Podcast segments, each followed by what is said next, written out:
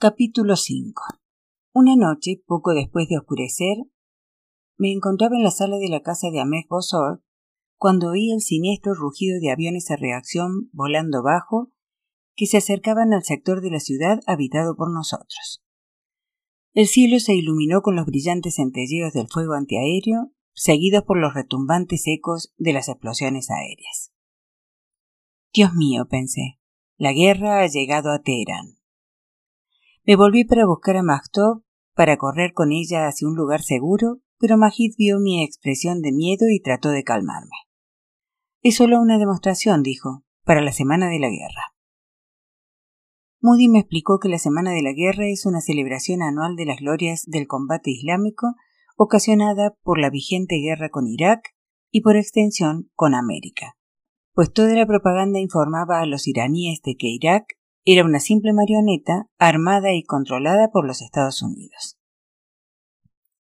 Vamos a la guerra con América, me dijo Moody con descarado placer. Es de justicia. Tu padre mató al mío. ¿Qué quieres decir? Moody me explicó que durante la Segunda Guerra Mundial, mientras mi padre servía con las fuerzas americanas en Abadán, en la parte meridional de Irán, su padre, que trabajaba como médico de guerra, había tratado a numerosos soldados americanos de malaria, contrayendo finalmente la enfermedad que le mató. Ahora vas a pagar por ello, dijo Moody. Tu hijo Joe va a morir en la guerra del Medio Oriente. Puedes estar segura de ello. Aún consciente de que Moody me estaba pinchando, no podía separar lo real de lo falso en sus fantasías sádicas. Aquel no era el hombre con quien me había casado. ¿Cómo entonces podía yo saber si una cosa era real? Vamos, me dijo, subamos al tejado. ¿Para qué? Una manifestación. Aquello solo podía significar una manifestación antiamericana. No, dije, yo no subo. Sin decir una palabra, Moody agarró a Maktov y la sacó de la habitación. La pequeña gritó, sorprendida y asustada, luchando contra su presa pero él la sujetaba con firmeza mientras seguía el resto de la familia al tejado. No tardé en oír a mi alrededor un espantoso sonido que penetraba por las abiertas ventanas de la casa. Magbar América. cantaban las voces al unísono desde los tejados que nos rodeaban. A estas alturas ya conocía bien la frase por haberla oído continuamente en las noticias iraníes. Significa muerte a América. Magbar América, el sonido iba creciendo en volumen y pasión. Me tapé los oídos con las manos, pero el implacable rugido no podía ser sofocado. Macbar América. Llamé a gritos a Maktov que estaba en el tejado con el resto de la familia, retorciéndose en la presa de un padre maniático que le exigía que se volviera contra su país. Macbar América. En Teherán, Aquella noche catorce millones de voces se levantaban como una sola, retumbando de tejado en tejado, increyendo, engullendo al populacho en hipnótico frenesí, el abrumador, horrible canto penetraba como un cuchillo en mi alma. Magbar América, Magbar América, Magbar América.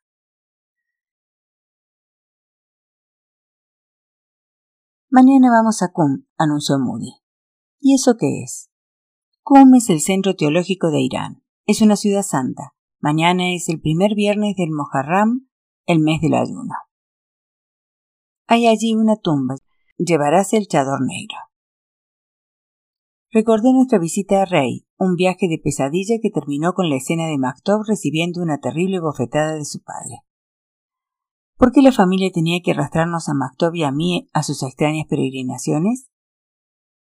No quiero ir, declaré. Pues vamos a ir. Sabía lo suficiente de las leyes islámicas como para plantear una objeción válida. No puedo ir a una tumba, dije, tengo la regla. Moody frunció el ceño. Cada vez que yo tenía la regla recordaba que a pesar de haber transcurrido cinco años desde el nacimiento de Maktov, yo había sido incapaz de darle otro hijo, un varón. Vamos a ir, sentenció.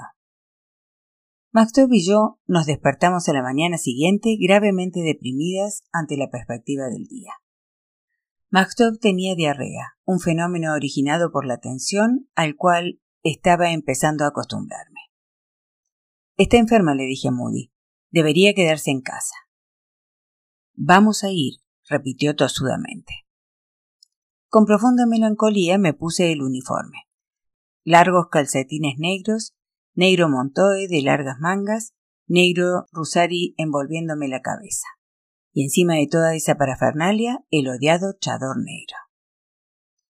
Fuimos en el coche de Morteza, el sobrino de Moody, amontonado junto a Meg Bosor, su hija Ferestej, Morteza, su mujer, Nastarán y su hija, la pequeña y feliz Nelúfar.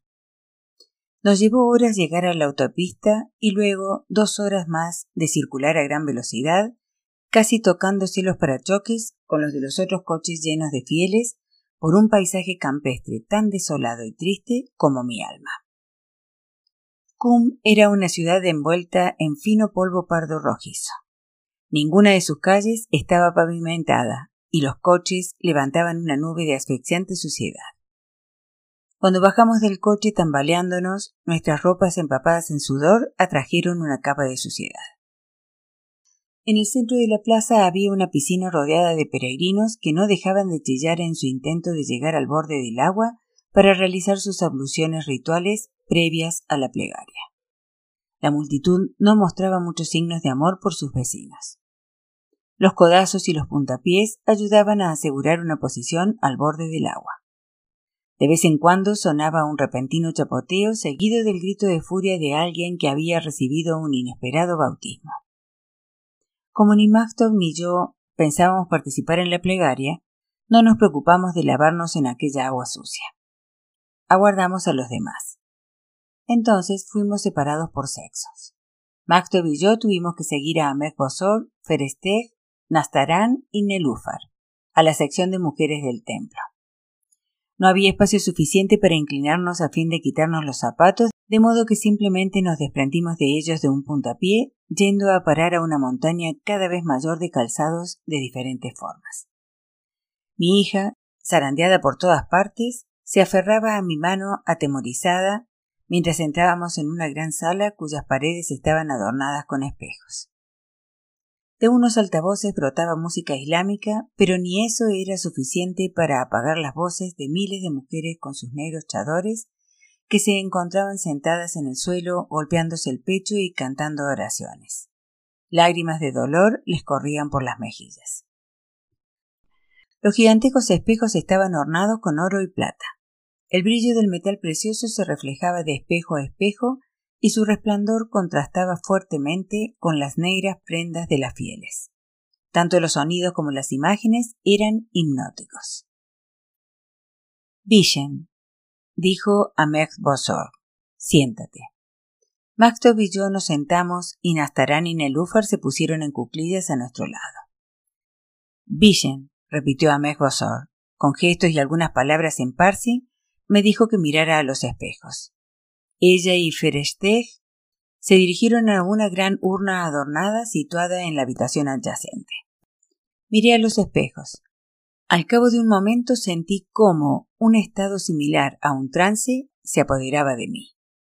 Los espejos que se reflejan en espejos producen una ilusión de infinito.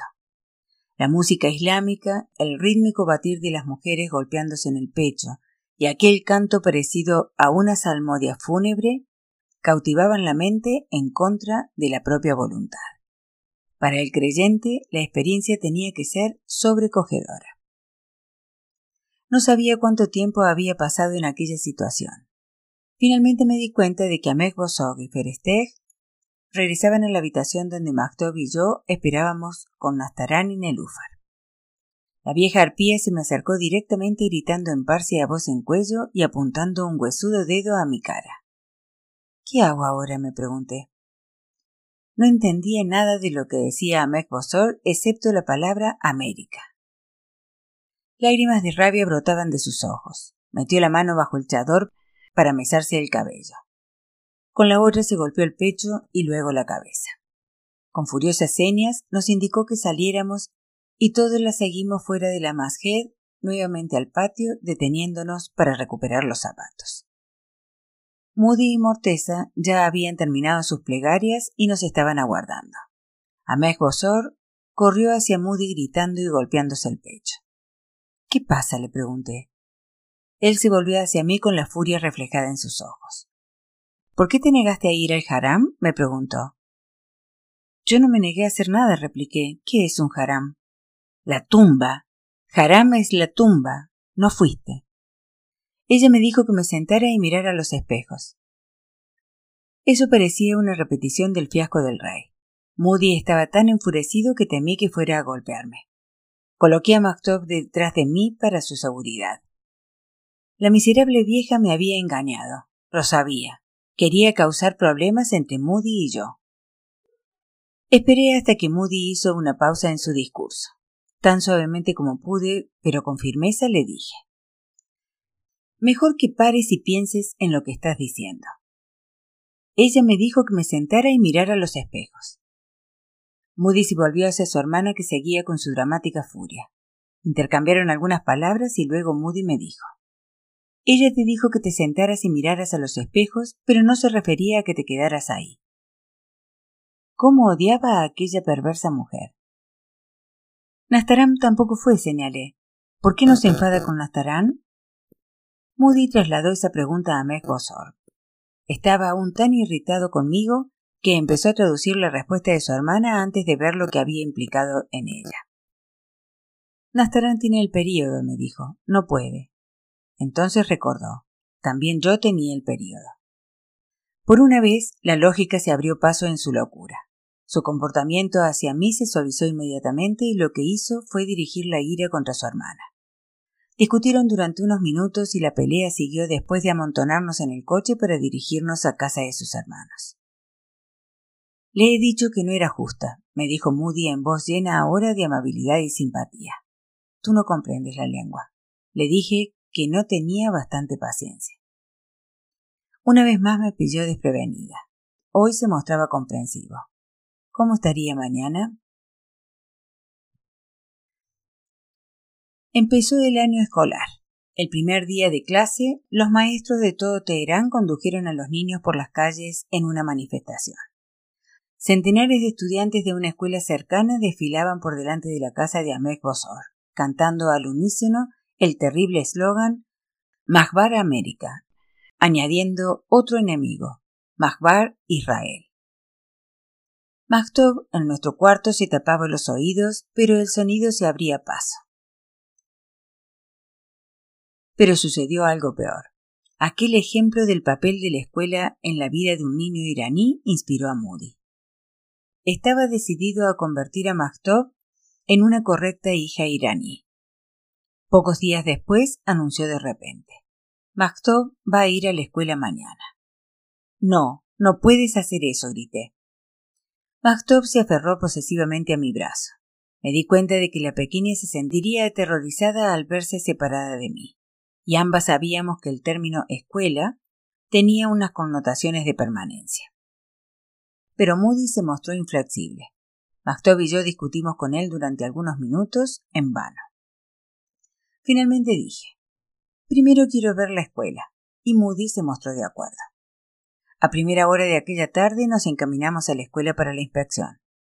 Quedé sorprendida de encontrar un edificio limpio y moderno, con hermosos y cuidados jardines una piscina y lavabos al estilo americano. Moody me explicó que se trataba de un centro preescolar privado. En cuanto el niño estaba preparado para el equivalente iraní del primer grado, debía asistir a una escuela estatal.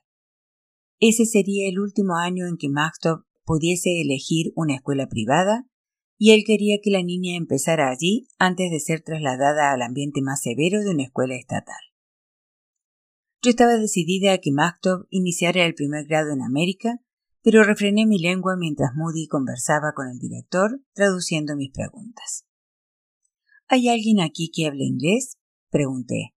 El parsi de Maktov no es muy bueno. Sí, fue la respuesta, pero no está disponible ahora.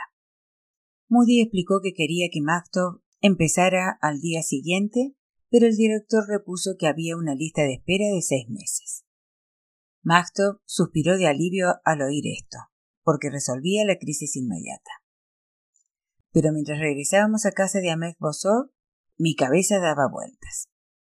Si Moody hubiera sido capaz de llevar a cabo su plan, yo habría experimentado un sentimiento inicial de derrota. Él habría dado un paso concreto hacia un definitivo establecimiento de nuestra vida en Irán. Pero quizás ese resultara ser un paso intermedio hacia la libertad. Quizás fuera una buena idea establecer una apariencia de normalidad. Moody se mostraba siempre vigilante, paranoico respecto a cada uno de mis actos. No había forma, dadas las actuales circunstancias, de que yo pudiera empezar a dar los pasos necesarios para escapar con Maktov de Irán. Comencé a darme cuenta de que la única manera de lograr que Moody bajara la guardia era hacerle creer que estaba dispuesta a aceptar vivir allí. Durante toda la tarde y la noche, encerrada en el baño que se había convertido en mi celda, traté de formular un curso de acción. Mi mente estaba confundida, pero me obligué a ser racional.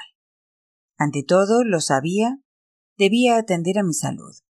Atormentada por la enfermedad y la depresión, comiendo y durmiendo poco, me había refugiado en la medicación de Moody. Eso tendría que terminar. De alguna manera tenía que convencer a Moody de que nos sacara de la casa de Ahmed. La familia entera hacía el papel de carcelera. En las seis semanas que llevábamos allí viviendo, tanto Ahmed como Baba Haji se mostraban cada vez más despectivos conmigo. Baba Haji exigía ahora que me sumara a los incesantes rituales de la plegaria de cada día. Aquel era un punto de conflicto entre él y Moody. Moody le explicó que yo estaba estudiando el Corán, aprendiendo a conocer el Islam a mi propio ritmo. No quería obligarme a las plegarias todavía.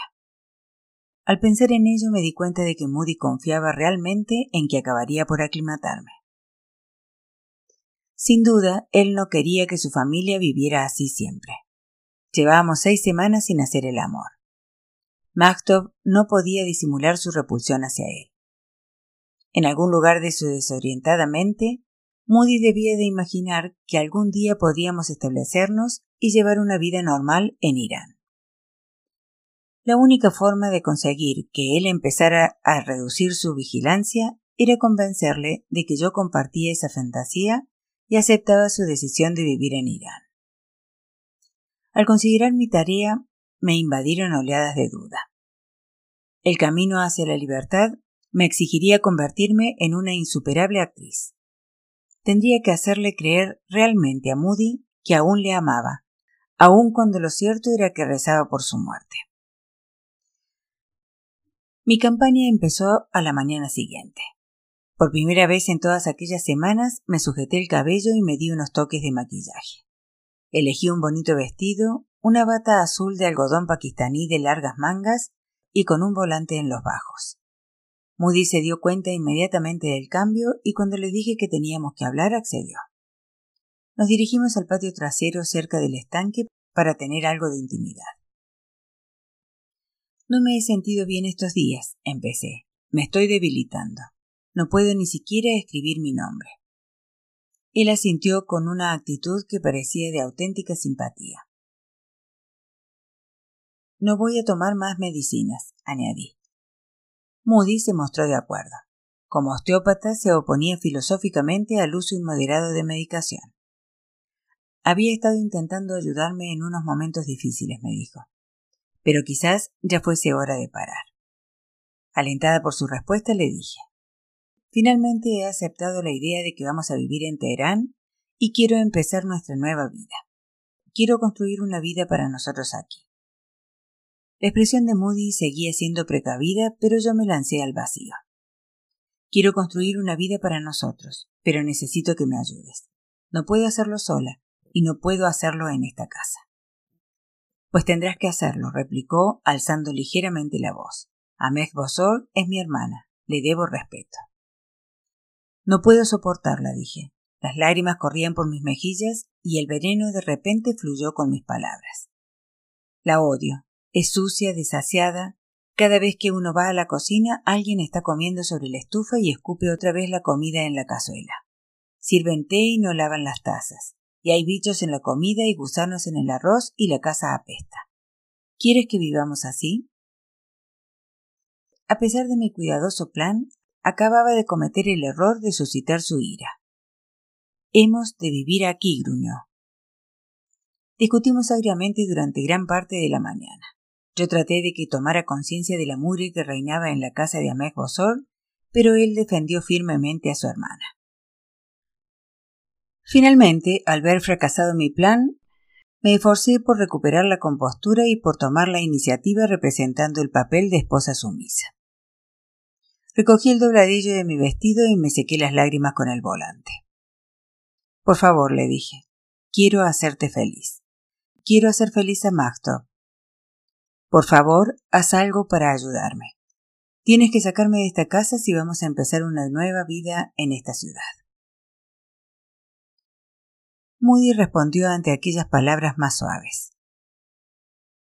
Sabía que yo tenía razón, pero no sabía cómo conciliar las necesidades de su esposa con las de su hermana. No tenemos ningún lugar a donde ir, me dijo.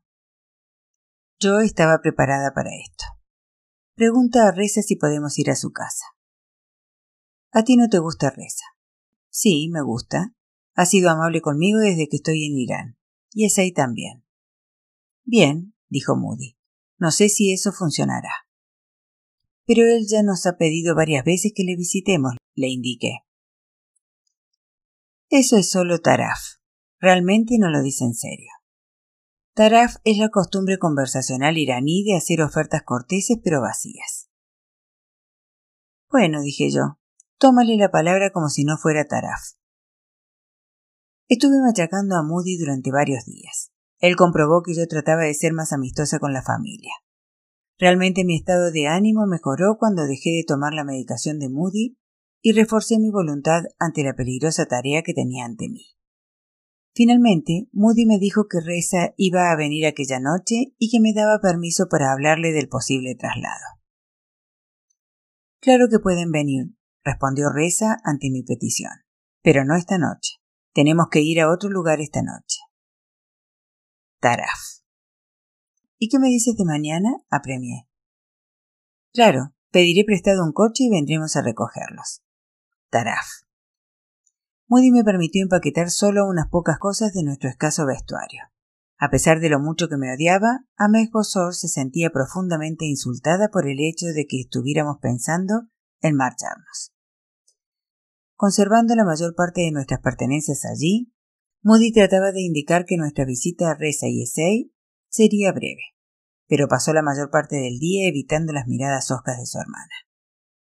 A las diez de aquella noche Reza aún no había venido a buscarnos con el coche, de manera que insistí para que Moody me dejara llamar. Él escuchó por encima de mi hombro mientras hablábamos. Los estamos esperando, le dije a Reza. No han venido a buscarnos. Oh, bueno, estuvimos muy ocupados, respondió Reza. Vendremos mañana. Taraf. No, no puedo esperar hasta mañana. ¿No pueden venir hoy, por favor? Reza comprendió finalmente que tenía que cumplir su promesa. Conforme, ahora voy. Yo estaba lista para marchar en el momento en que llegó a la puerta, pero Reza insistió en quedarse un rato. Se puso el pijama, tomó el té, comió fruta y emprendió una larga conversación con su madre, Amej Bosó. Su ritual de despedida a base de besos, abrazos y charla duró una hora entera. Era bastante más de la medianoche cuando finalmente salimos. Avanzamos hacia el sur durante unos minutos hasta llegar a la casa de dos pisos situada en un pequeño callejón que Reza poseía conjuntamente con su hermano Mamal. Reza y Esai vivían en la planta baja con su hija de tres años de edad, Mariam, y el pequeño de cuatro meses, Mehdi. Mamal y su esposa, Naserín, con su hijo Amir, vivían arriba.